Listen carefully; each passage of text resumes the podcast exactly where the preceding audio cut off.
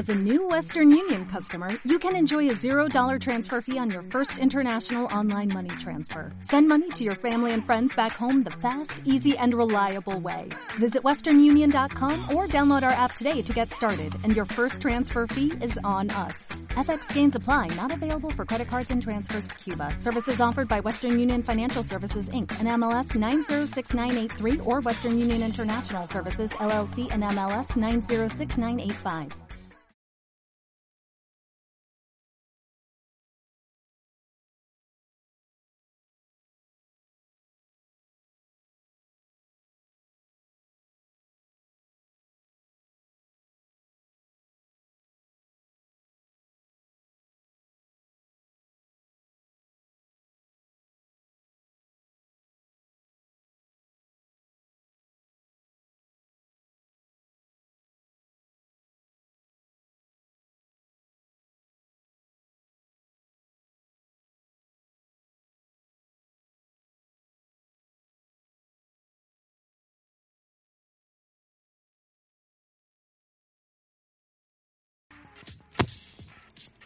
Muy buenas noches, pues escuchas. Empezamos otro otro programita más de esto de mundo videojueguil. Entonces es un gusto estar con ustedes en este lunesito de, de, podcast, ¿no? Entonces hay que hay que empezar con esto que tanto nos agrada, porque empezamos un poquito tarde, pero nada que, que, que, que no lo puedo resumir en, en nuestras presentaciones. Así que, Michael, muy buenas noches, ¿cómo estás?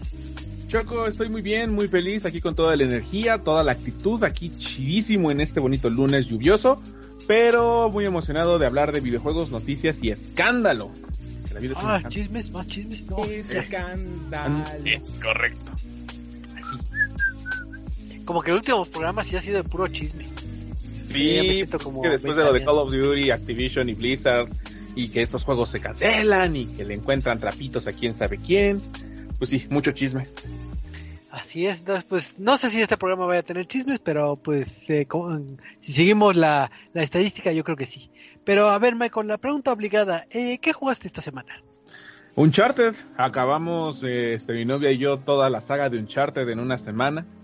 Am, Warzone, poquito Warzone, y ahora sí podemos decir que lo que estuve jugando hace una semana que les había comentado, este, pero igual va a ser la reseña del día de hoy, así que mejor me espero. Ah, sí, que sea sorpresa. Sorpresa, aunque viene en el título.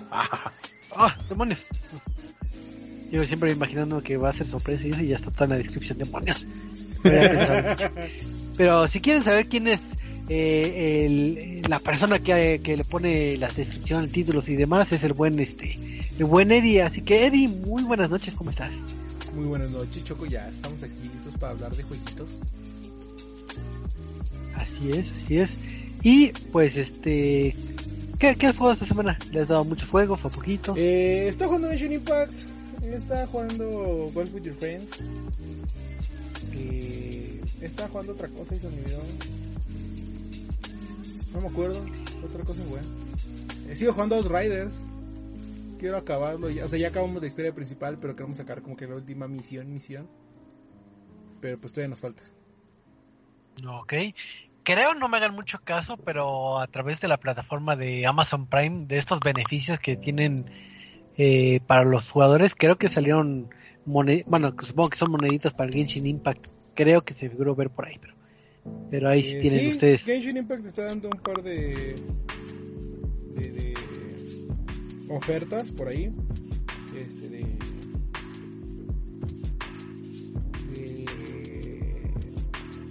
de- creo que la primera fue de gemas, están dando este, moneditas, eh, materiales, así. Entonces, sí. Así es, entonces pues ahí, ahí los que sean miembros de Amazon Prime, pues eh, vean sus beneficios para que puedan descargar esas gemitas y jueguen ese bonito juego que, que tanto le gusta al buen Eddie. Y pues vamos a empezar a hablar de, de noticias de la semana, porque pues nos gusta eh, los rumores y los chismes y demás. Este, ahora sí que por más que queríamos esquivarlos, pues no. Creo que, creo que siempre se aparecen en nuestras pantallas. Y pues resulta que que hay cierto rumor, digo, creo que es un poco de rumor. ¿Son digo, rumores? Son rumores, son rumores. Pues se supone que eh, creo que el fin de semana pasado eh, empezaron a circular ahí en, redes sociales eh, cierto gameplay del título de Sonic Colors Ultimate, este, este nuevo título de, de, de la franquicia del erizo azul, pero eh, al parecer eh, vieron bastantes bastantes bugs visuales en donde eh, brillaba así despampanante el, el erizo favorito de todos y había destellos cuando corrías y demás. Digo que rumores, porque, y lo pongo un poquito entre comillas, porque digo, lo que se suscitó como el fin de semana es que unos decían que ese no era como el juego per se, sino que era una emulación en PC y por eso se veía todo, eh, vamos, todo bugueado, entonces como que no era la copia fidedigna. Pero pues la,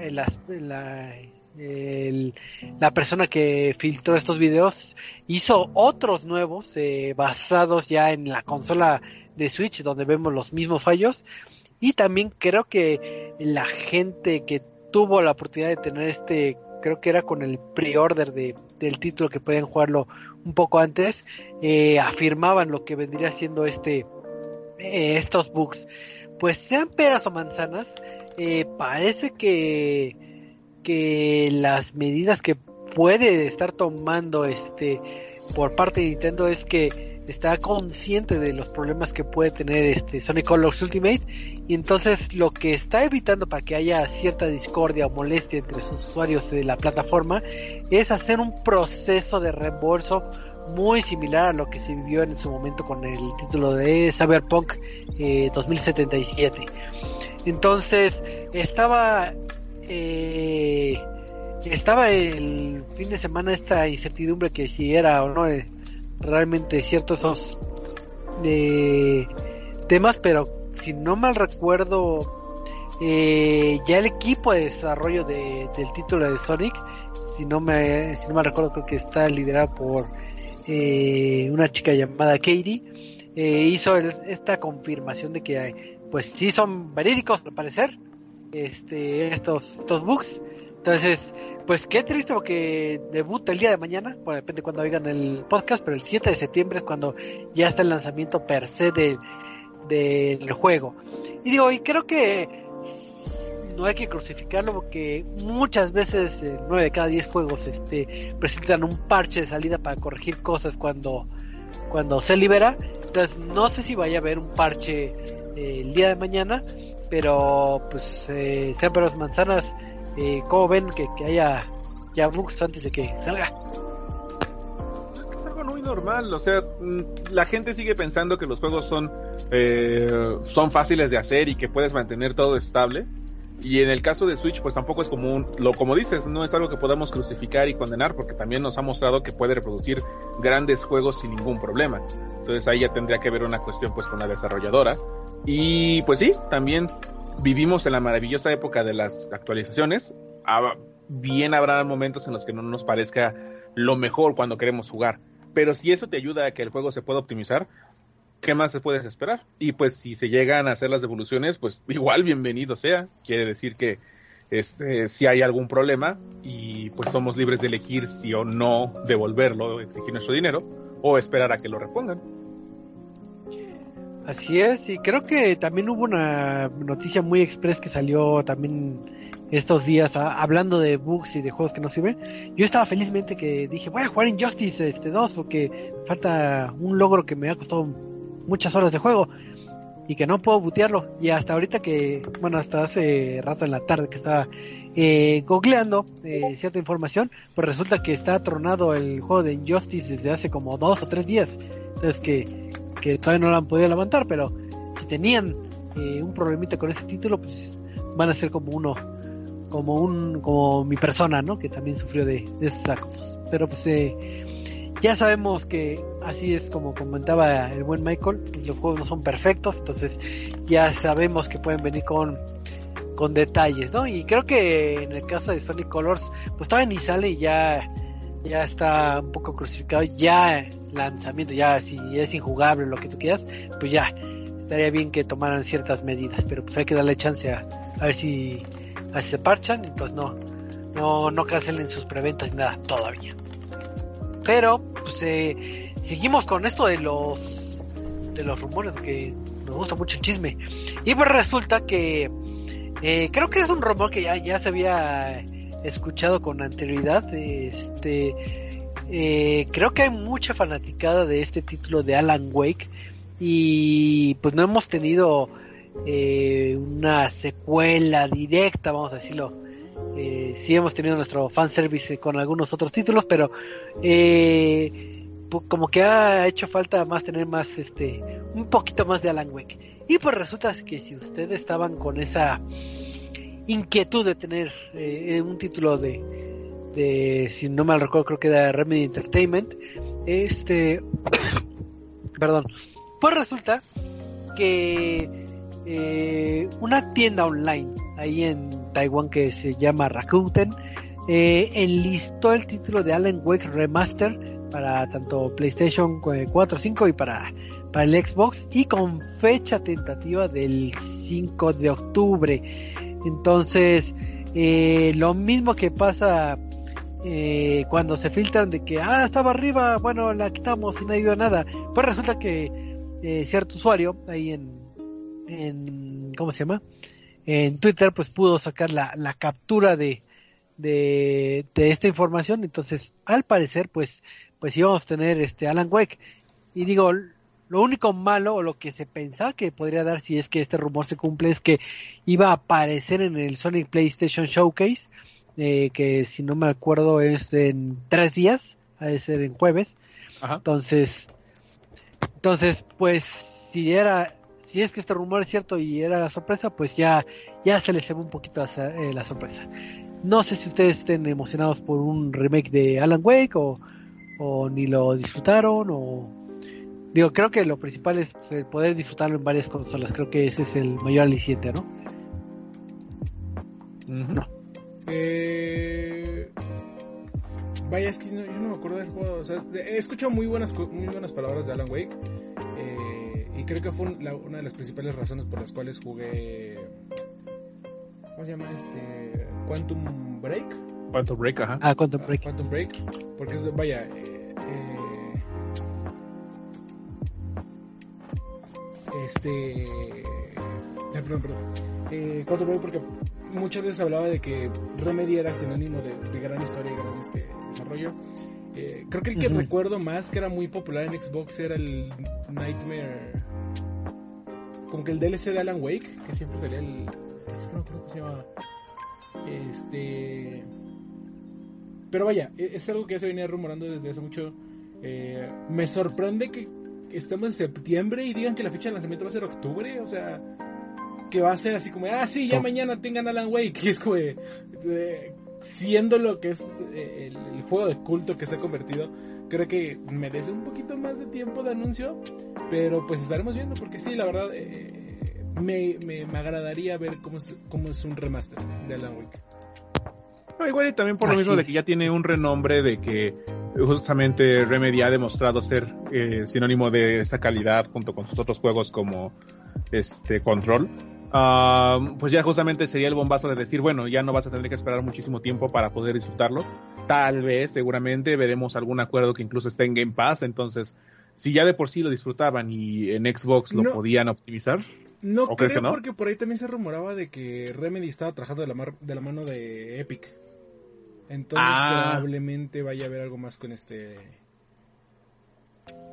con PC. Con PC. ¿Con Epic? Ajá, con Epic. Creo que esa era para la secuela, la secuela, digo, no sé si afecte, digo, se, se rumoraba de que el remaster iba a funcionar para anunciar la secuela. Ajá. Eh, otra vez, son rumores lo que llevamos hasta ahorita escuchando, ¿no? Es correcto. Así es, que nos gusta puro chisme y puro rumor. Y pues para continuar con esta con esta serie de de, de chismes, que en lugar de hablar de lanzamientos, trailers y demás, vamos a hablar de chismes. ¿Se acuerdan de nuestros amigos de Activision Blizzard, de Ubisoft, que han estado sonados por por ciertas situaciones no tan agradables? Ajá. ¿Otra vez? Ah, pues ahora no, no, ahora no vamos a hablar de ellos. Vamos a darles Ah. una semana de descanso. Ah, pero resulta que los chicos de Paradox Interactive eh, tienen internamente dos sindicatos y se realizó una encuesta interna para ver este pues ahora sí cómo estaba el trato de los empleados tanto en ambiente tóxico acoso que, que pues ahorita está muy sonado en la industria.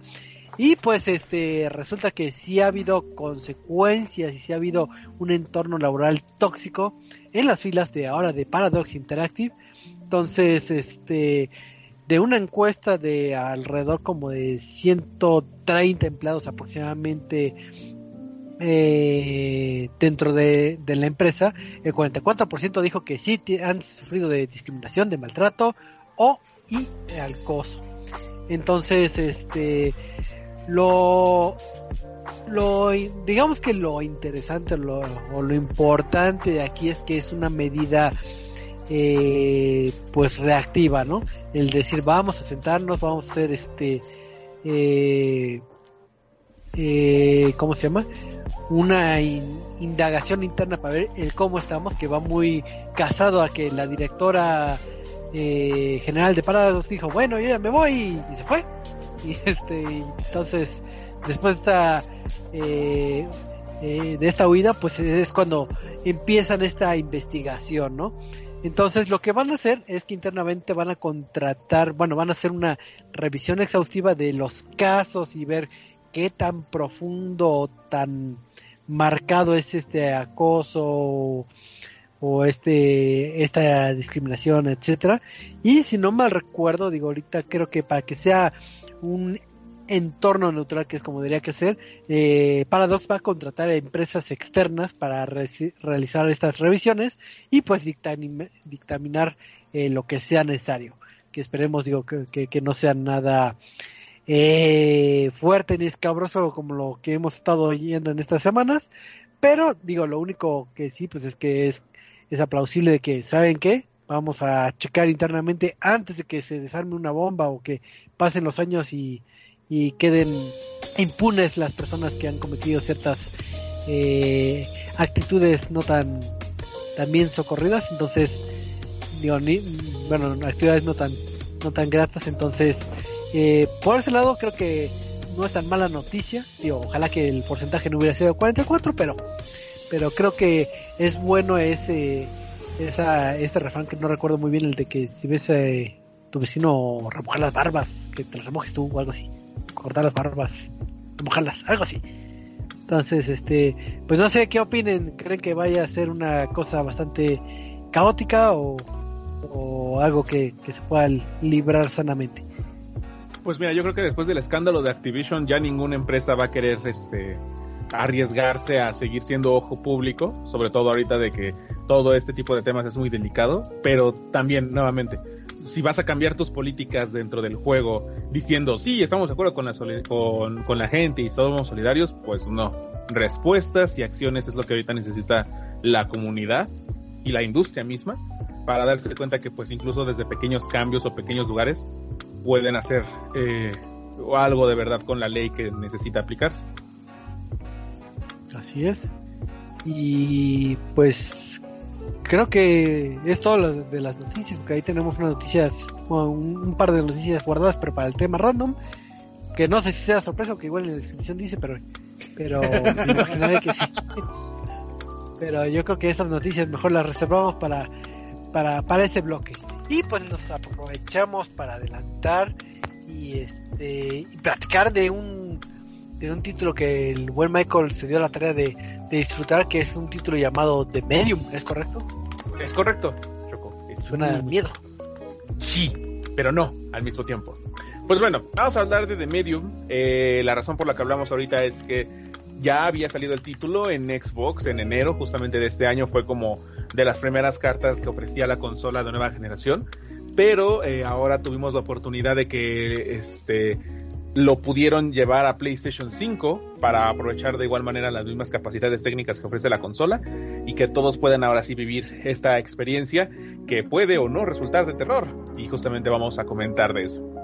El juego inicia con una anécdota, eh, todo, en, todo este, empieza con una niña muerta, es el relato de una chica llamada Marianne, que es justamente una medium, una chica que tiene contacto con este con cosas paranormales, eh, contacto con la muerte y cosas así. eh, y, con espectros que son del más allá. Su tarea en la vida es justamente llevar eh, con sus poderes a las personas que necesitan descansar hasta que recibe una llamada misteriosa y le dicen tengo las respuestas de todas tus dudas, pero necesito que vengas a donde estoy yo y esta travesía la lleva a un hotel conocido como Hotel Niwa, un hotel ficticio en Polonia, y ahí es donde descubrirá que sí, efectivamente, el hotel guarda muchísimos secretos de su vida y tal vez de hasta cosas que en ese mismo lugar no debieron haber pasado con un terrible secreto. Desde que se anunció de Medium, eh, muchas veces se le llegó a criticar, comparar y a decir que sería como una especie de sucesor espiritual de Silent Hill. Eh, sabemos que el juego también manejaba bastantes temáticas respecto a lo sobrenatural, al, ocultismo, incluso en la temática como de mundos oxidados o mundos paralelos que están dentro de nuestro mismo plano. Entonces cuando se muestra de Medium, la gente espera a que este sea justamente un digno representante del género de terror, sobre todo cuando ahorita no tenemos tantos representantes de este, de este mismo género. El estudio no es ajeno a este género mismo. Bluebird Team, el estudio polaco, desarrolló otro juego llamado Layers of Fear, que justamente explora uh, la posibilidad de hacer juegos en primera persona con, eh, con tintes de terror, como lo fue Outlast, por ejemplo, o el tan llamativo PT, Silent Hills. Y también hizo un juego inspirado en La Bruja de Blair, pero ese aparentemente no fue tanto de terror. Eh, más como de suspenso thriller. Y en este caso, eh, ahora quieren explorar una perspectiva en tercera persona, con tintes de exploración. Y bueno, ya hablaremos del tema subjetivo del miedo, pero yo podría hasta catalogar que el juego no es de terror, no es de miedo, pero que sí aprovecha temáticas de ese estilo. Y ahorita explicaremos por qué y si eso es para nada algo malo todo lo contrario. Para empezar, eh, el control es bastante estable, la jugabilidad es muy fluida. Eh, desde los primeros 20-30 minutos del juego ya te van a explicar de qué se va a tratar todo, cómo controlas tú a Marianne, cómo funcionan tus habilidades este, de, de medium justamente. Tienes tu entorno, eh, tienes la posibilidad de explorar o realizar objetos y con la habilidad de medium que tienes puedes ver eh, una especie de eco una resonancia temporal en donde tú puedes ver cuál es como la, el contexto del objeto. No todos lo tienen, sino aquellos que son más característicos para poder avanzar en la historia. Una fotografía, un juguete, o incluso eh, sea, recuerdos que pueden llegar a contar una historia tanto de otras personas como de tu misma vida. Entonces, eh, al mismo tiempo puedes explorar, eh, al mismo tiempo en las en los mapas, en los escenarios, puedes presionar el bumper izquierdo para poder detectar como manchitas que justamente van dejando los espectros del más allá y te van a ir guiando en tu camino para saber a dónde te tienes que dirigir, rastros de dónde tienes que este, resolver el siguiente acertijo o incluso darte cuenta dentro de los mismos objetos que vas eh, observando, ver cuáles son los ecos que tiene. Um, también estamos hablando de que el juego, cuando también se anunció, mostraba una perspectiva nueva, algo que justamente aprovecharía el potencial de las consolas, que sería combinar los dos mundos, el mundo normal, el mundo físico, el mundo de los vivos, y el mundo espectral o el más allá, que tiene fuertes inspiraciones en un artista uh, polaco, ahorita les digo cuál es el nombre de ese artista, ah, Zitslaw Beksinski, que también se llegó a considerar un representante artístico del, el, de llegar a decir, género gótico, donde mostraban escenarios surreales, eh, entornos oscuros, con criaturas y con manos deformes que intentaban alcanzar a las personas y que él juraba ver en su sueño. Entonces, la inspiración de este artista le da una personalidad a estos mapas en donde tú puedes ver al mismo tiempo ambas perspectivas. Ves a Marianne en el mundo físico, en el mundo mortal y ves a una Marianne cambiada, eh, su, su, ropa, su vestuario, su apariencia cambia completamente y se va eh, adaptando justamente a este tipo de perspectivas. La función... Estos, perdón, perdón. ¿Esos cambios los ves en, digamos, con pantalla dividida o alternas con un botón o es es con pantalla dividida. Eh, se llegan a presentar primero en cinemáticas para que tú puedas ver cómo va funcionando la narrativa. Y una vez que termina, eh, hay ocasiones en las que sí se activa este, de forma automática y se desactiva de igual forma eh, este, de forma automática. Tú no tienes control ni en la perspectiva de la pantalla, ni si lo vas a ver de forma horizontal o vertical. Solamente dependiendo de la situación te lo van poniendo y eso justamente te va a permitir avanzar o ver de qué manera puedes ayudar a que Marianne pueda desbloquear una vía de acceso en ambos mundos. Por ejemplo, si hay una, hay una parte en donde tú en el mundo físico sí puedes entrar, tu cuerpo espectral no puede. Entonces lo que tienes que hacer es que en el mundo espectral tienes que encontrar ciertos objetos para poder abrir estas puertas. Ah, las puertas, de hecho, hasta me gusta cómo es la temática porque son pieles humanas que están eh, justamente tapando las entradas y tienes que desgarrarlas. Y ahorita también explicaré qué onda con el DualSense, que es el plus que le da eh, en PlayStation 5. Pero la experiencia de igual manera se vive bastante bien en Xbox.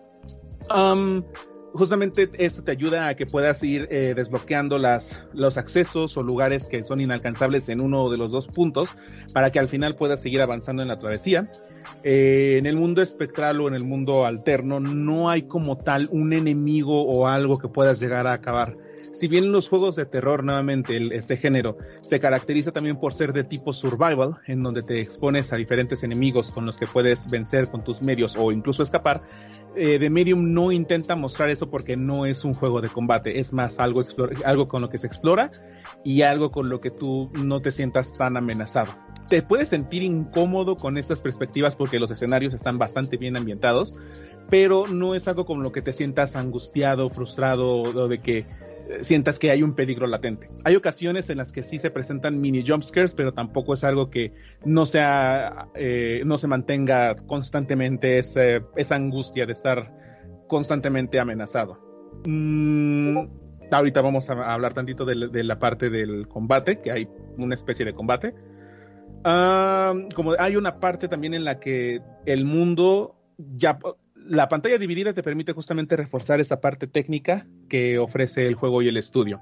Hay momentos en los que vas a poder explorar tanto en la pantalla completa, en el mundo material, como en el mundo espectral, y ahí ya todo se va a concentrar únicamente en esa parte. en el mundo espectral es donde vamos a encontrar una especie de polilla que va a ser como tu enemigo o tu, obstáculo a poder pasar y Marianne cuenta en ese mundo con una especie de energía que va absorbiendo a través de cajas que se activan a través de la memoria en el mundo físico. Entonces tú despliegas un escudo o puedes desplegar una este, explosión de energía para poder activar puertas eléctricas, para darle energía a otro tipo de objetos que también te van a ayudar a pasar eh, la travesía. Hay una especie de enemigo que podríamos catalogar como una especie de némesis, como una referencia más clara de Resident Evil 3, que te va a ir persiguiendo en ciertos, en ciertos segmentos del juego y eh, va a funcionar justamente como tu perseguidor, aunque también está muy scripteada las partes en las que él aparece y no es tan amenazante puedes llegar a perder y no afecta absolutamente a nada, reinicias el juego y pues simplemente es recordar cómo es el patrón, no son tan complicados los segmentos en donde aparece y se puede sortear este bastante rápido. Esa es al menos en la parte de la, de la cuestión de combate. Ahora, ¿qué es lo que hace que el juego eh, se, siente interesante en PlayStation 5? Como habíamos mencionado ya previamente, eh, lo que le da el plus es justamente la interacción con el DualSense tienes resistencia en el gatillo cuando empiezas a correr o cuando quieres este, lanzar esta explosión de energía. Puedes escuchar a través de la bocina del control algunos sonidos como el eco, por ejemplo. Algo que me gusta, digo, no tengo el control a la mano, pero algo que me gusta, por ejemplo, es que todos los juegos que aplican esta tecnología del sonido se escucha bastante fuerte. El control tiene el suficiente volumen para que puedas escucharlo bien. Y en este caso no en este caso se escucha muy bajito el sonido si no tienes los audífonos conectados, que de hecho recomiendan que juegues con audífonos, pero la experiencia también en control sin audífonos está bastante completa. Es imaginar que tienes el objeto en la mano y escucharlo así tan cerca de ti, es como si de verdad estuvieras interactuando o te ponen con esa idea de interactuar con un objeto y que lo tengas de forma personal. la vibración que también tiene el juego, esta es una parte que sí de verdad me gusta muchísimo contar, nunca he sentido en mi vida de jugador jamás una sensación tan rara como con el DualSense porque llegué a sentir como si el control se expandiera, como cuando sientes que algo se infla. Llegué a sentir uno, eh, hay puntos en el juego en el que justamente por eh, el ambiente en el que te encuentras, cuando vas transicionando entre estos dos mundos, llegó un punto en el que sentí como si el control se inflara. Jamás había sentido algo así y de verdad me dejó sorprendido y me dejó así como impactado.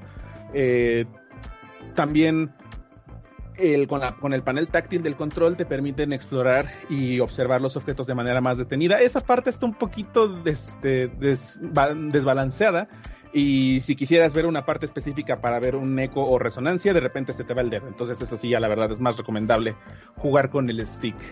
en el aspecto gráfico y en el aspecto musical todo está bastante bien. En, el, en la cuestión de sonido es importante reconocer el trabajo de Akira Yamaoka, nuevamente este veterano de la industria del videojuego, sobre todo con los de géneros de terror. Silent Hill justamente fue como su trabajo más reconocido, también ha participado en otros juegos como Shadow of the Damned.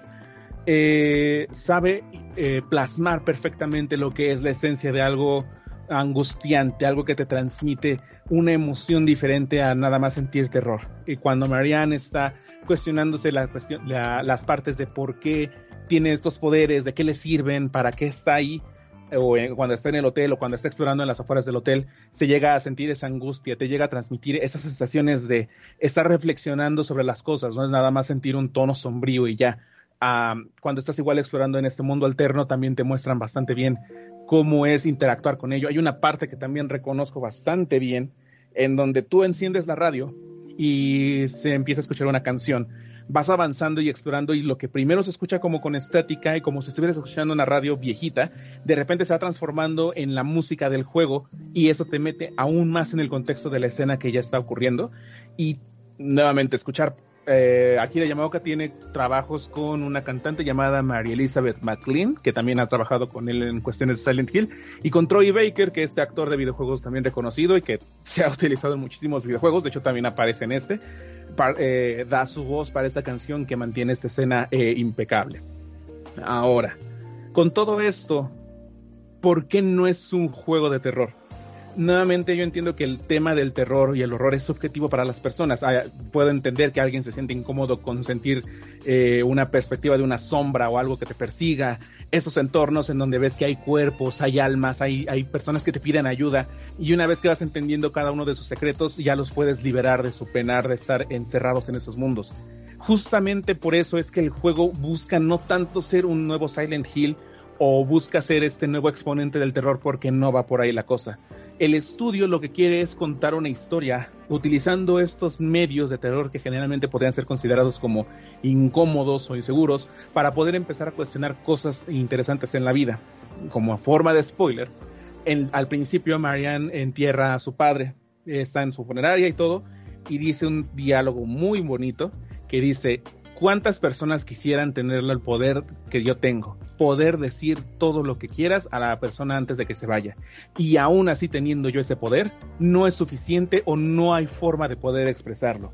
Entonces va cuestionando justamente el cómo eh, la interacción entre la vida y la muerte, cómo, cómo entiendes ese sentimiento de que mm, las personas sufrieron o de que las personas guardan muchísimas cosas, todo puede llegar a resentirse y puede llegar a afectar a otros, incluyéndote eh, a ti mismo o a lo que has llegado a vivir. Entonces, la parte que quieren eh, expresar el estudio es justamente reforzar esta narrativa y sentir que hay una forma diferente de explorarlo. Mm, ya hemos visto exponentes que principalmente se encuentran como juegos de play, que buscan muchísimo explorar como la naturaleza humana, pero siempre en situaciones que son muy mm, cotidianas. No sé, eventos de acción, eventos de aventura, apocalipsis, zombies. Ajá pero cuando es una cuestión muy personal y nadie más que tú lo puedes llegar a ver, eso también se ve reforzado, por ejemplo, en las escenas en donde está en la dualidad de, los mundos. Mientras tú ves cómo Marianne interactúa con estos espectros, resulta que en el mundo real está, parece que está hablando sola, y no es así. Entonces ella tiene ese pesar de intentar resolver las cosas y al mismo tiempo entender por qué su existencia se destina a eso, a ser la medium entre la vida y la muerte de las personas y descubrir justamente el pasado de los demás. Entonces, justamente el estudio quiere reforzar esta parte y yo agradezco de, este, de forma ya más subjetiva que el estudio se enfoque en eso. Porque muchos podemos llegar a decir, ah, sí, el siguiente juego de terror, y se pueden llegar a sentir decepcionados, esperando, teniendo una expectativa de las cosas. Y no es así. The Medium intenta ser este nuevo exponente de narrativo que puede llegar a funcionar y puede llegar a explorar justamente la oportunidad de nuevas cosas o nuevas, nuevas formas de contar una historia y aún así hacer partícipe al jugador justamente con esas experiencias. Em, hablando de pequeños defectos que encuentro en el juego, es un tema también hablar de la duración del juego. Muchas veces llegué a ver que lo criticaba en el título de que dura 5 o 6 horas. Debo ser muy honesto, ya lo acabé en 4. Pero aún así, esas cuatro horas me dejó sorprendido desde el primer momento intentando reflexionar justamente en todo lo que decía. El juego se puede explorar de forma paciente, eh, de forma pausada. Yo ya lo quise explorar conforme más avanzaba y más y más y más. Habían momentos en los que sí sentía que el juego avanzaba un poquito lento, pero eso ya es por mi perspectiva de justamente jugar un juego de terror. Pero es justamente cuando ya vas como por la tercera hora, por ejemplo, en la que te das cuenta de que no, no estás buscando un juego de terror aquí, no esperes encontrar eso. Y eso está nuevamente bastante bien. Y en cuestiones de tema, por ejemplo, de desempeño del juego, por esta cuestión de la dualidad, que uno podría llegar a pensar que hay problemas de estabilidad o algo, no encontré ninguno, salvo unos cuantos momentos en los que se pausaba ligeramente el juego, pero nuevamente esto pasó muy pocas veces.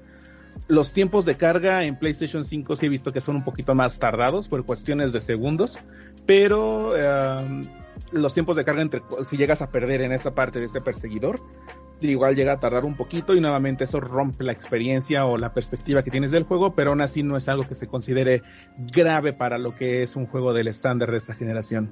Entonces, eh, en conclusión, bueno, al menos de mi parte, no importa si el juego tú lo estás disfrutando en Xbox o en PlayStation eh, con respecto a los beneficios que tiene cada uno, eh, por ejemplo en Game Pass o por el beneficio del DualSense, The Medium sí es un juego bastante recomendable y es importante darle visibilidad a esos estudios que uno llegaría a pensar que, pueden ofrecer. Bueno, pueden ofrecer historias nuevas, eh, atrapantes, emotivas, y puede justamente que sea para aquellas personas que quieren explorar por esta parte del terror, que no sea justamente algo tan de miedo, que pueda ser aún así disfrutable y que de verdad pueden volver al jugador en su entorno un entorno que de verdad es bastante memorable y que disfruté de principio a fin. Algo que de verdad nadie debería perderse. Ok, tengo unas dudas. A ver.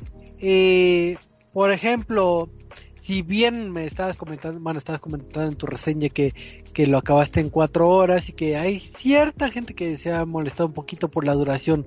El juego te da la oportunidad de un replay value, ya sea por coleccionables o por algún camino distinto de la historia o por un Game Plus. Hay algo, digo, me queda claro que lo vamos a disfrutar de, inicio a fin, pero ¿hay algo por qué volverlo a jugar en más de una ocasión?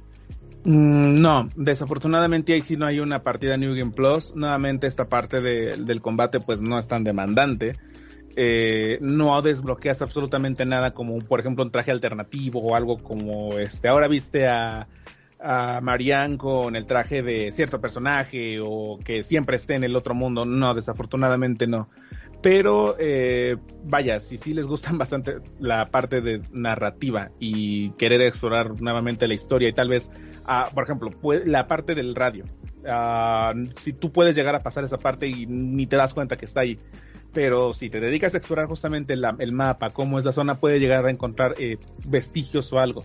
Ah, ahorita también si quieres menciona la parte de los logros, que también luego mencionamos. Mm, puedes llegar a encontrar diarios y notas que justamente le van expandiendo la historia de lo que pasó en el Hotel Niwa, que justamente tiene un contexto eh, personal con Marianne y van explicando por qué llegó a suceder ahí eh, una masacre. Entonces ya vas entendiendo que de repente las personas fueron cambiando de poquito en poquito y se terminaron transformando en algo que ni siquiera eran ellos. Puedes pasar por alto este tipo de notas y no te vas a dar cuenta ni de lo que pasó, pero sí el juego es más reconfortante cuando llegas a descubrir cada, cada una de estas notas. Digo, adelantándome la parte de, de los logros, eh, conforme vayas haciendo las cosas, el juego te va a desbloquear tus logros.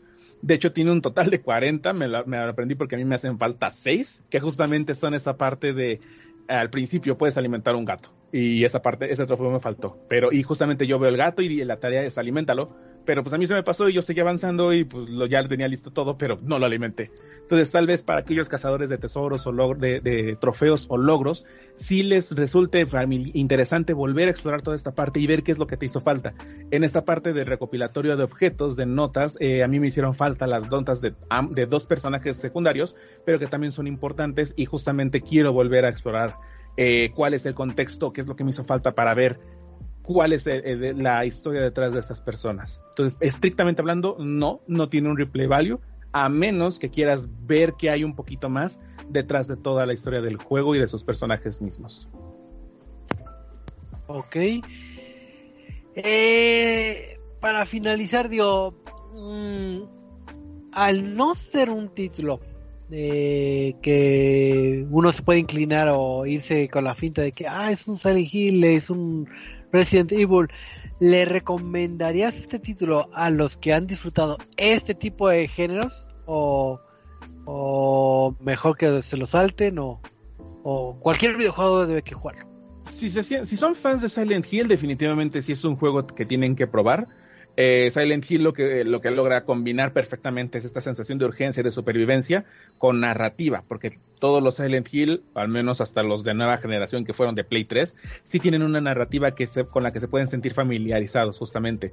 Los de Resident Evil sí necesitan algo así, porque también es lo que he estado, así como dándole una rejugabilidad a toda la saga. Eh, darse cuenta que las historias no son tan serias y que de hecho más bien su característica es que son juegos jocosos con una situación de supervivencia, pues ellos no tienen una narrativa así. Puede que justamente les resulte raro jugarlo cuando no hay un enfrentamiento directo, pero puede que sí al menos puedan ofrecerles algo interesante o algo diferente. Pero definitivamente al fan de Silent Hill y al fan de todos estos mundos alternos, temas alternos, definitivamente sí les puede gustar. Solamente es importante recalcar que no es un juego de terror per se, pero sí le va, pero va a intentar con su narrativa eh, aprovechar cada, una de estas situaciones en las que no es algo tan común el estar viviendo en un juego. Ok, este, ¿qué más? ¿Qué más? No sé si tú, mi buen Edith, tengas alguna duda o comentario ah, adicional sobre A mí nomás me da.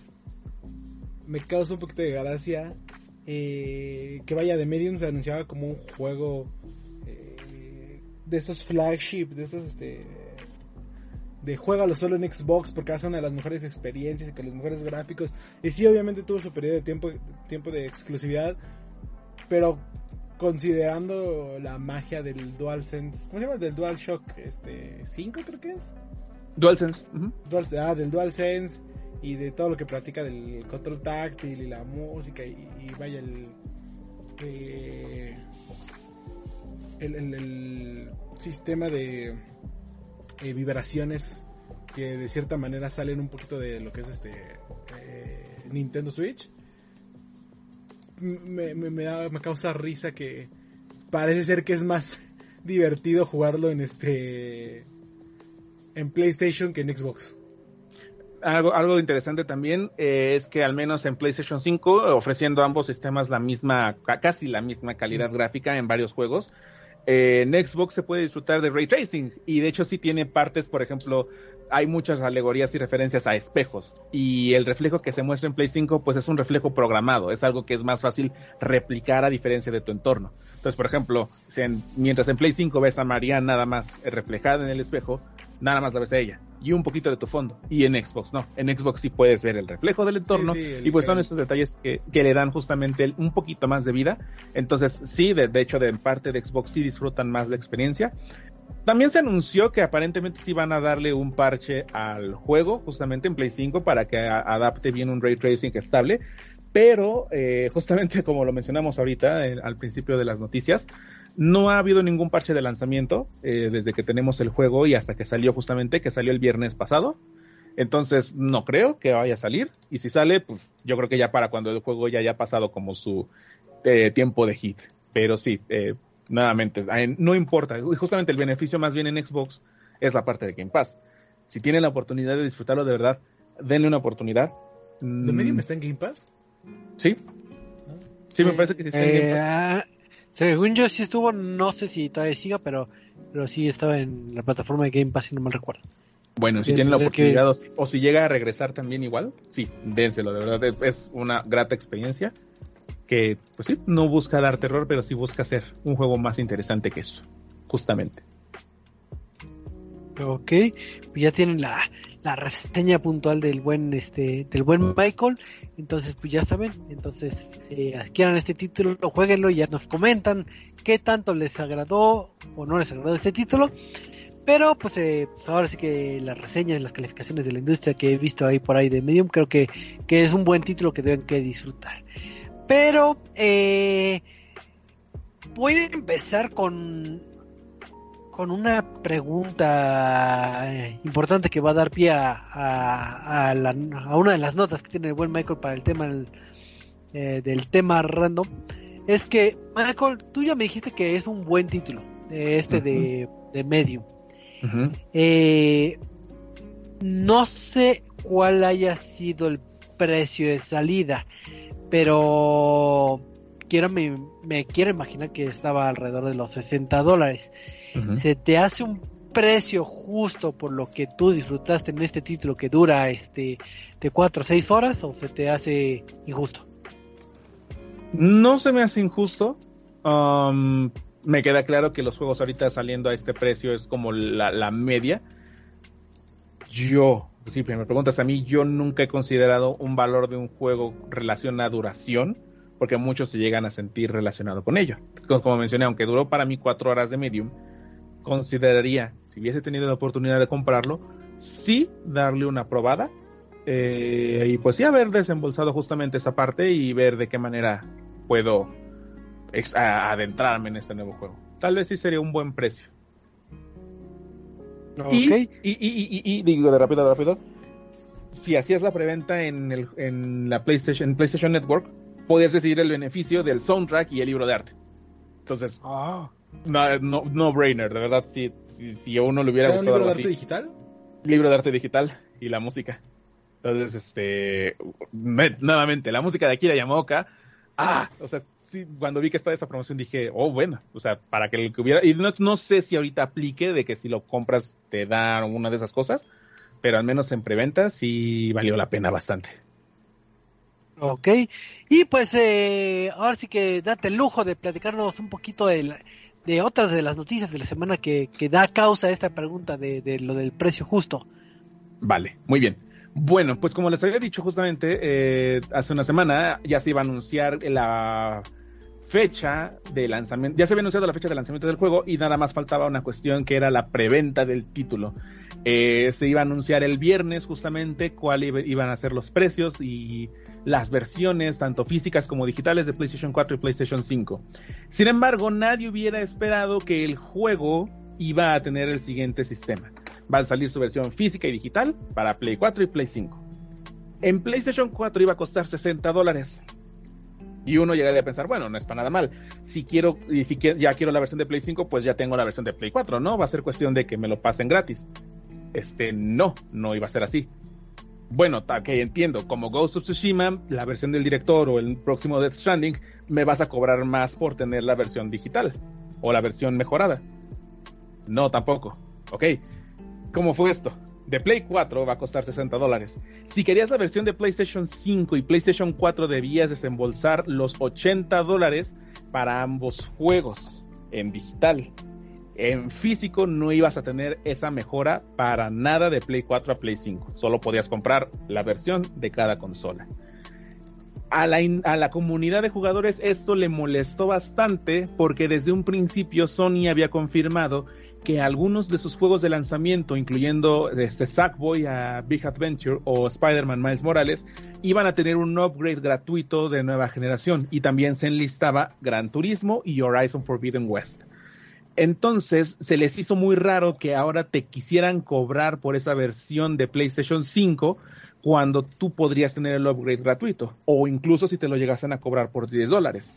No era tan malo porque aún así, eh, si comprabas la versión de 80 dólares en Play 4 y en Play 5, también obtendrías beneficios in-game como trajes exclusivos, unas cuestiones más que nada estéticas, pero también ibas a obtener libro de arte digital y la música del juego y un cómic digital que justamente salió por, eh, me parece que Dark Horse hace dos años más o menos. Entonces ya iba a tener todo este conjunto, pero a la comunidad le molestó eso bastante, al grado de que sí llegaron a haber muchos foros de discusión, muchas opiniones negativas y muchos reclamos. El sábado no tardaron bas- nada para cambiar justamente la política y eh, ahora el juego ya confirmaron que si lo compras en PlayStation 4 va a costar los mismos 60 dólares y vas a tener tu upgrade gratuito a PlayStation 5. Pero ya también anunciaron que todo futuro lanzamiento de PlayStation intergeneracional va a tener un upgrade de 10 dólares. Entonces el futuro God of War y el futuro Gran Turismo van a tener este upgrade y vas a tener que desembolsar tus 10 dolarucos. Entonces la, comunidad agradeció eso, pero pues también dijo que por fin eh, él estuvo catalogando esto como una práctica nociva de, de por parte de Sony de no darte la opción de hacer tu upgrade gratuito o darte la posibilidad de hacer un upgrade a posterior, obligándote a que si compraste la versión de Play 4, ahora tengas que o comprarla de Play 5 después o comprar la parte más, la versión más cara, y pues eso no le convenía a bastantes jugadores. Sí, creo que este esquema de intergeneracional luego sí se ha visto un poco eh, afectado y como que no está estandarizado.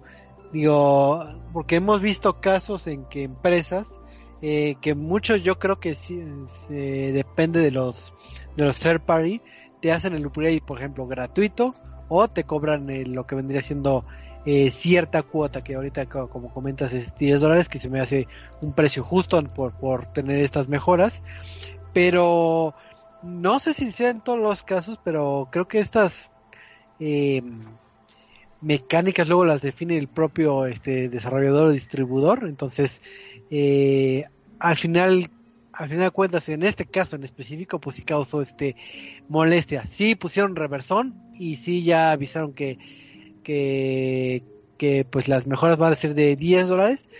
Y creo que eh, no es un precio caro el de digo no es que que yo tengo mucho dinero en, en, mis bolsillos, pero no se me hace un precio caro contando que estamos en el 2021 y en cuando estábamos en la era del 2005 que era la época del Xbox eh, eh, 360 de esa generación los juegos estaban si no mal recuerdo en, en 60 dólares y que pues ese brinco de 60 a 70, pues creo que sí está eh, balanceado, tomando en cuenta que en el 95, que estamos hablando que eran consolas de la quinta generación, que estamos hablando de, eh, bueno, entre quinta y sexta generación, que estamos hablando del GameCube, del PlayStation 2 y, y del Xbox, estaban en 50 dólares.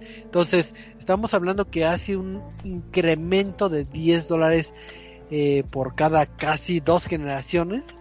Entonces, 10 dólares ahorita haciendo la conversión es este. Bueno, no, tengo mi calculadora, pero decir como 200 pesos este por título. Entonces, no se me hace un, un costo elevado cuando vemos la cantidad exorbitante que le invierten a hacer un título que creo que también hubo una nota, creo, eh, en la semana también respecto a cuánto presupuesto se debe que eh, inyectar un título triple A, que no sé si ustedes, eh, alguien de ustedes tenga esa nota ahí en la mano de... Este, el jefe de Sony, no me uno de los altos mandos de Sony, que fue lo que también lo que llevó a esta plática que, que mencionaba que ahora todas las producciones de Sony iban a rondar los 600 millones de 200 millones de dólares. O sea, cada juego iba a tener un presupuesto de 200 millones de dólares que vaya a, 70 dólares significa que tienen que eh, vender casi 10 eh, millones de copias todos, 5 millones de copias cada uno para este salir ganando, ¿no? Digo, no sé cuántos sean los números, pero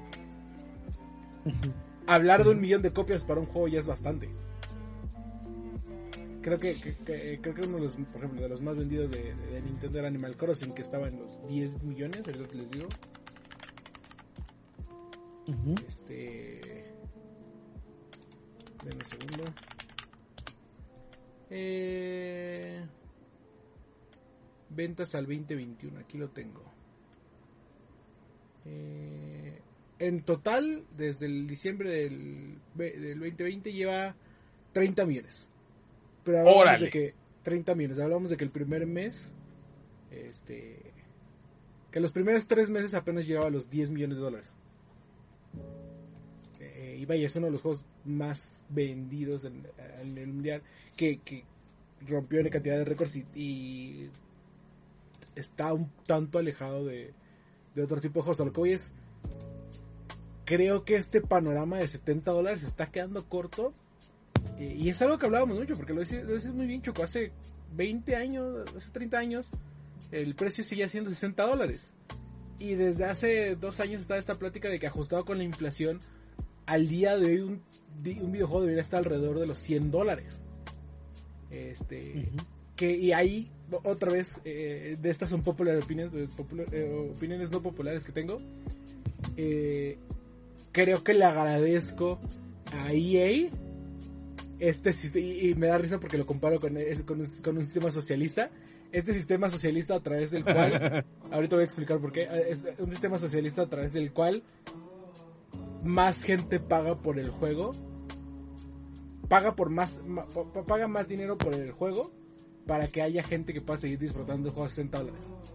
¿Por qué? Porque hay mucha gente que, que paga 60 dólares y hay muchos más que pagan 60 eh, dólares más la versión Ultimate que son otros 10 dólares más el DLC que son otros 10 dólares más el pase de temporada que son otros 10 dólares y entonces de cierta manera van compensando el precio de los que solo pagaron 60 dólares y es lo que nos ha permitido eh, este formato de vender DLC y pases de temporada y skins y la chingada nos ha permitido mantener el costo digamos subsidiar eh, el costo de los videojuegos a largo plazo, porque si no, no, habría forma de cómo mantenerlo y, los héroes que lograron eso, o que comenzaron eso, fueron los de EA, que ya se salió un poquito de las manos completamente de acuerdo, pero originalmente fue eh, EA los que hacían esto, y luego empezamos a hablar de juegos como servicio, en el caso de Ubisoft haciendo Rainbow Six Siege, este, con For Honor, eh, The Division,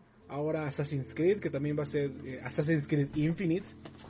Eh, incluso el mismo Konami convirtiendo a, Pro Evolution Soccer. Recientemente ya se anunció el lanzamiento de eFootball. Eh, está el nuevo Pro Evolution Soccer en teoría, que el cambio de nombre a, a eFootball. 2022 que va a ser un juego gratuito, pero que va a tener este, actualizaciones de vez en cuando de pago. Eh, y nada más simplemente lo que va a hacer es actualizarse año con año. Pero la plataforma va a ser la misma. Sí, digo, eh, efectivamente, como comentas, muchas veces, digo, hemos castigado los eh, las microtransacciones y esos gastos extras, vamos a decir, lo que tiene dentro de un juego. Pero cuando ves, eh, digo, hablando de grandes industrias o grandes distribuidores o publishers, eh, pues antes nos daban un juego con muy poco replay value, de que nada más jugabas una vez y ahí quedaba, o lo jugabas, ahora sí por, por diversión lo jugabas N veces, pero eh, con este esquema que, que, es el que comenta eh, este este Eddie de, que un juego ya es todo un servicio, es una infraestructura que le dan soporte, que no es como otros títulos de que se acaba el juego y ya el servidor se cae o, o, en dos años ya murió tu juego y no lo puedes jugar y y se queda empolvando, sino que le dan un periodo de vida eh, demasiado extenso que si eres muy asido, inclusive con un solo juego te puedes quedar años jugándolo, bueno, disfrutándolo y cuando ves el precio que dices, oye, me quedé con un con un Rainbow Six y llevo eh, cuatro años jugándolo y me costó 60 dólares, me está saliendo de 10 dólares el año si quisieras este verlo como si fuera un todo un esquema de servicio que es pues sin nada nada a, afectación de bolsillo y es cuando lo ves por el lado del de qué tanto apoyo o apego tienes tú a, a un distribuidor a un juego digo si está eh, en, tu, en tus bolsillos a apoyarlos de cierta forma y estás casado con ese juego, pues compra los pases de batalla, compra tus skins y eso, obviamente mientras te gusten, sean costeables, y, pero que sea de un título que sí has estado disfrutando, porque es una forma de aliciente, ¿no?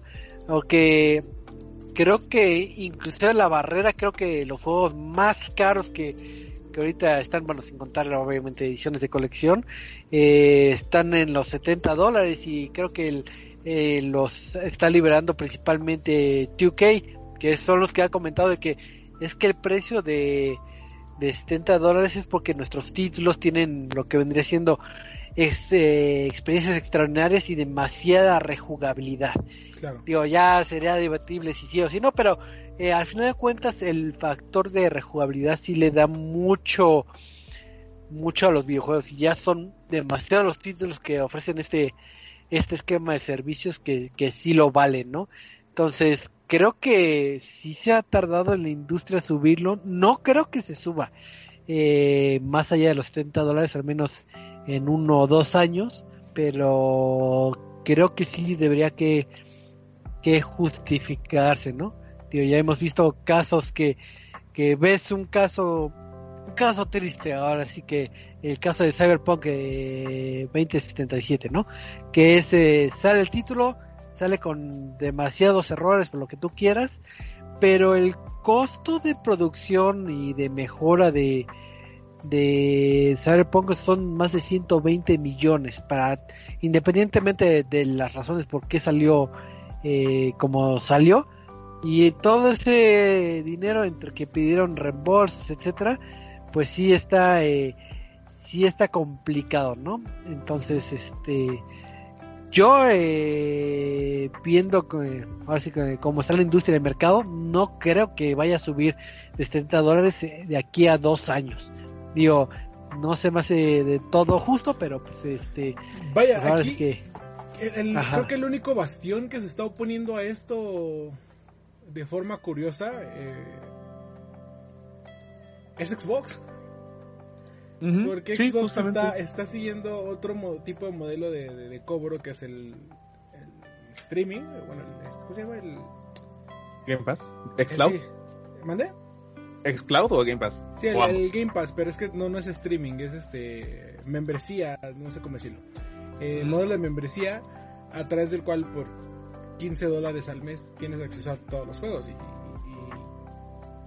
vaya, es mucho más económico que permitir comprar este No, y, y sabes, también creo que el- el- la cuestión justamente que gen- generó, generó la molestia, y puedo entenderlo, es eh, la parte de Smart Delivery.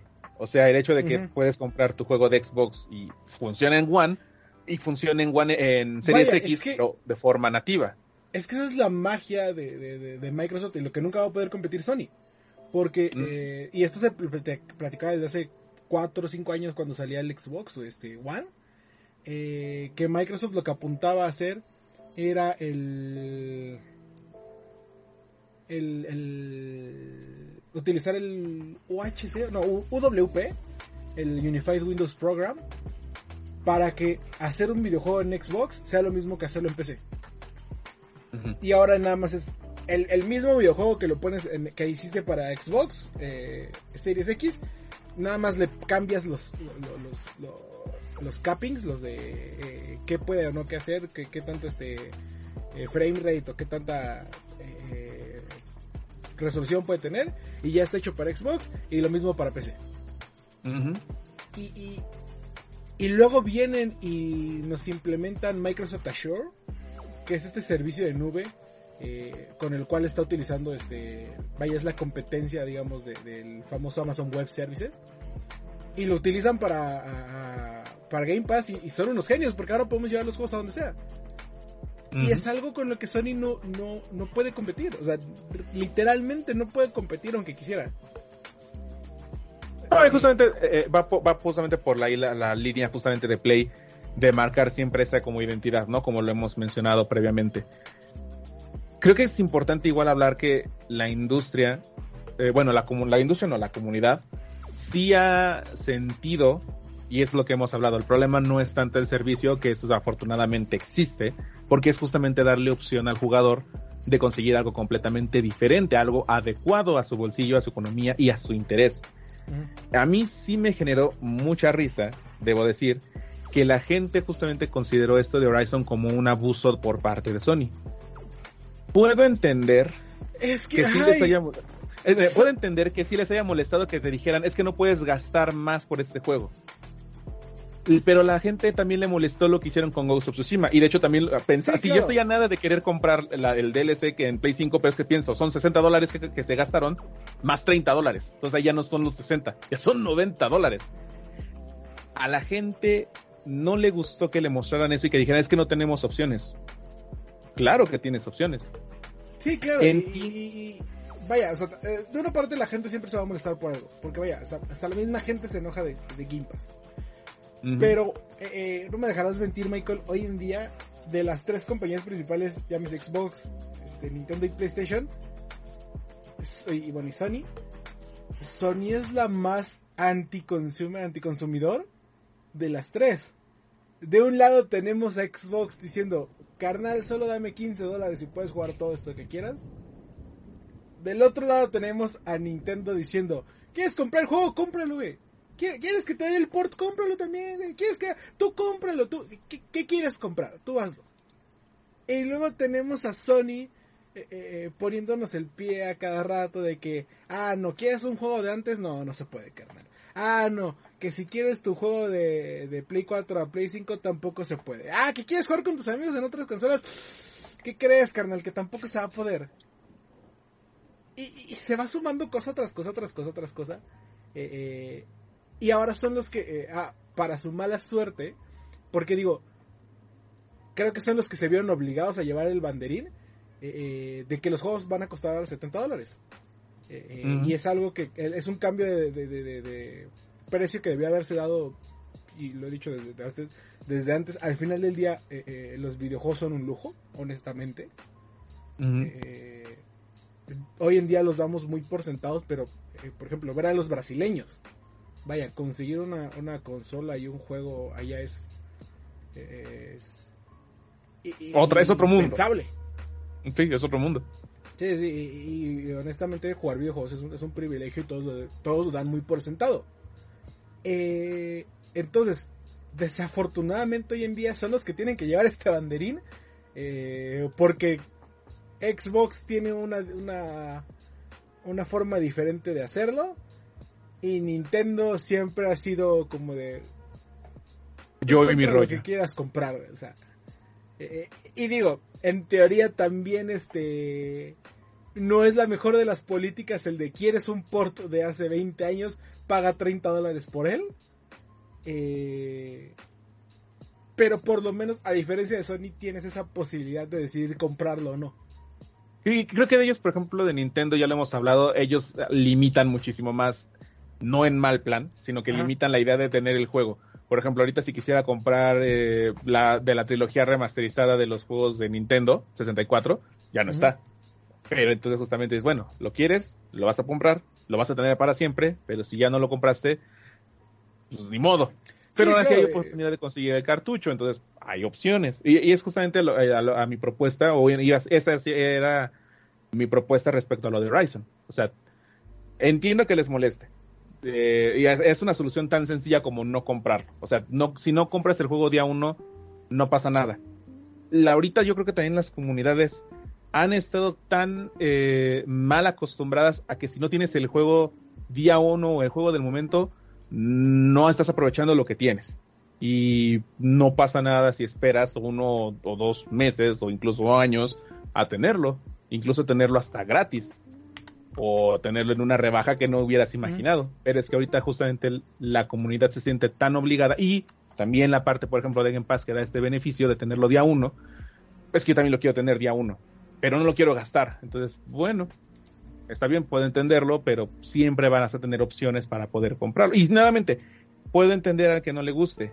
Y si de verdad querían cambiarlo, la cosa era justamente si se quejó la gente o simplemente no compren el juego. En el caso para Sony. Sí, claro, y, y es algo que también se ha hablado, o sea, eh, al final del día, eh, si, si, si algo le molesta a la gente y quiere una forma de, de, de mostrarlo, el, el dejar de adquirir el juego es, es lo más simple. Eh, Es la decisión más factible para que justamente una industria diga, ah, este, pues qué va a pasar. sí, O- Vaya, o- o- FIFA se sigue vendiendo y Madden se sigue vendiendo lleno de bugs y de problemas, porque la gente lo sigue comprando. pues igual Y, Warzone y la ahí misma gente se queja todos los años de lo mismo. Lo mismo Sí, con igual. Call of Duty, eh, Pokémon, todo lo que sea, pero se sí, lo siguen comprando, entonces, ¿quién los entiende? Ujú. Sí, nos venden lo mismo, lo mismo todos los años. Pero nada más, eh, ya para casi casi finalizar el programa, eh, también como el consejo es que mm, si por el lado del consumidor a pesar de que les hayamos dado argumentos de que porque el precio eh, pues, pues, es un precio justo, pero si aún así les afecta al bolsillo por X o Y razón, también se pueden dar la vuelta a checar toda la escena independiente, porque hay títulos que ofrecen demasiado, demasiado y te sorprende la cantidad tan baja de, de de, costo que, que, que, te ofertan, que sí, como que dices, ay, hasta te pago el doble, que quiero comprar dos copias. Digo, caso concreto, creo que eh, un título que ahorita he estado disfrutando últimamente es el título de Hades, y si no mal recuerdo, creo que está como en 15 dólares. Y es una joyita que deben que jugar. Recomendación. O si tienen Game Pass, pues ahí está en Game Pass, pero, pero, pero también pueden darse la vuelta ahí por la escena independiente que pues, obviamente para eh, quiero inferir que su bajo costo es para no estar a, la par de los AAA y que, pierdan mercado, ¿no? Quiero suponer, pero, pero ahí, ahí sí no soy experto en, finanzas y en independientes. pero pero ya para ir cerrando el programita, este, ya comentarios eh, finales, eh, algún consejo para los eh, para los que compran y sus ahora sí que sus, sus despedidas y anuncios parroquiales. Así que, a ver, vas Michael. Pues mira, más bien hasta como una especie de regaño y me parece hasta la palabra patético, que una vez que salió ya el, cambio justamente de, este, del precio, de que ya puedes comprar la versión de Play 4 y Play 5 por igual, la gente ya empezó a, mal, mal, aconsejar a los demás. ¿Quieres la versión de Play 5? Compra la de Play 4 y te la van a dar gratis. Entiendan que si quieren juegos exclusivos para la nueva generación, en el caso de Play, compren juegos de la nueva generación. No le sigan dando la parte a la que ya sea la generación anterior, porque de igual manera, lo mismo que he dicho con el Series X, de nada sirve decir, ah, sí, mi consola de nueva generación, para jugar mis juegos anteriores. ¿Y cuándo vas a aspirar a lo nuevo? ¿Cuándo vas a aspirar a, de verdad a lo, a lo que de verdad quiera aprovechar la consola? Y voy a dar un ejemplo rápido. Anunciaron hoy que, por ejemplo, Venom en cine, la segunda parte, se adelanta su estreno del 14 de octubre al 1 de octubre. ¿Por qué? Porque a la, última película de Marvel de ahorita le fue bien en taquilla. Y, y, de hecho, hasta habían rumores de que posiblemente la de Spider-Man se podría haber retrasado si a esta película no le iba bien. Mm, aunque no nos guste, porque nuevamente nadie nos obliga a consumir, porque al final es un lujo, eh, hay que recalcarlo, el entretenimiento en este caso es un lujo, Desafortunadamente tienes que hablar con su lenguaje para que te hagan caso. O no lo quieres, bueno, también puedes expresarlo. Pero si queremos de verdad este, aprovechar estas consolas de nueva generación y tener un pretexto para poder tenerlas, hay que seguir aprovechando ese, ese motivo para que lo puedan seguir incentivando, eh, darle ese incentivo. Si no, de lo contrario, no vamos a ver nada y va a ser lo mismo como con el Play 4 y el Xbox One, que hasta su tercer año de vida valía ya la pena comprar uno.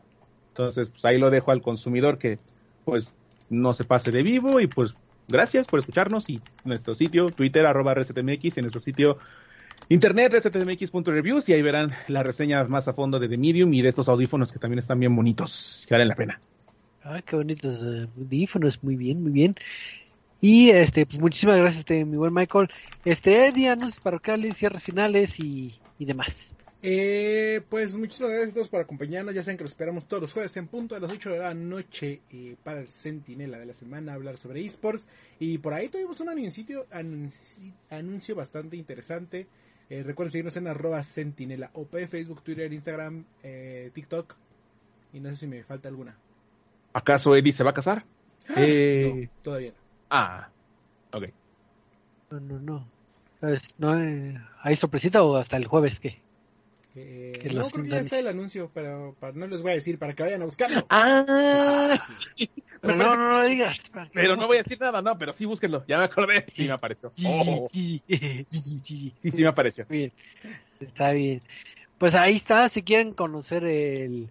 Eh, pues en qué le está dando ahora los chicos de Sentinela, pues sintonicen el, el día jueves este su programa para, para que les cuenten el chisme de lleno, o si no, metes en sus redes sociales. Pero pues muchísimas gracias también a todos los que nos sintonizaron en el recalentado, o bueno, o en vivo aquí en Facebook Live, o recalentado en iBox, este, iTunes, o este, o Spotify, así que ahí denle descargar, oír o algo así, nada más para que suban las estadísticas. Oh. No, y porque, les, y porque les guste el producto, espero. Pero pues este, pues recuerden que todos los lunes estamos aquí gustosamente para platicar de este pequeño gran mundo de los videojuegos y pues eh, muchas gracias y nos estamos viendo hasta la próxima. Adiós. Bye bye. Y compren, compren, gasten. Compren juegos a 120 dólares.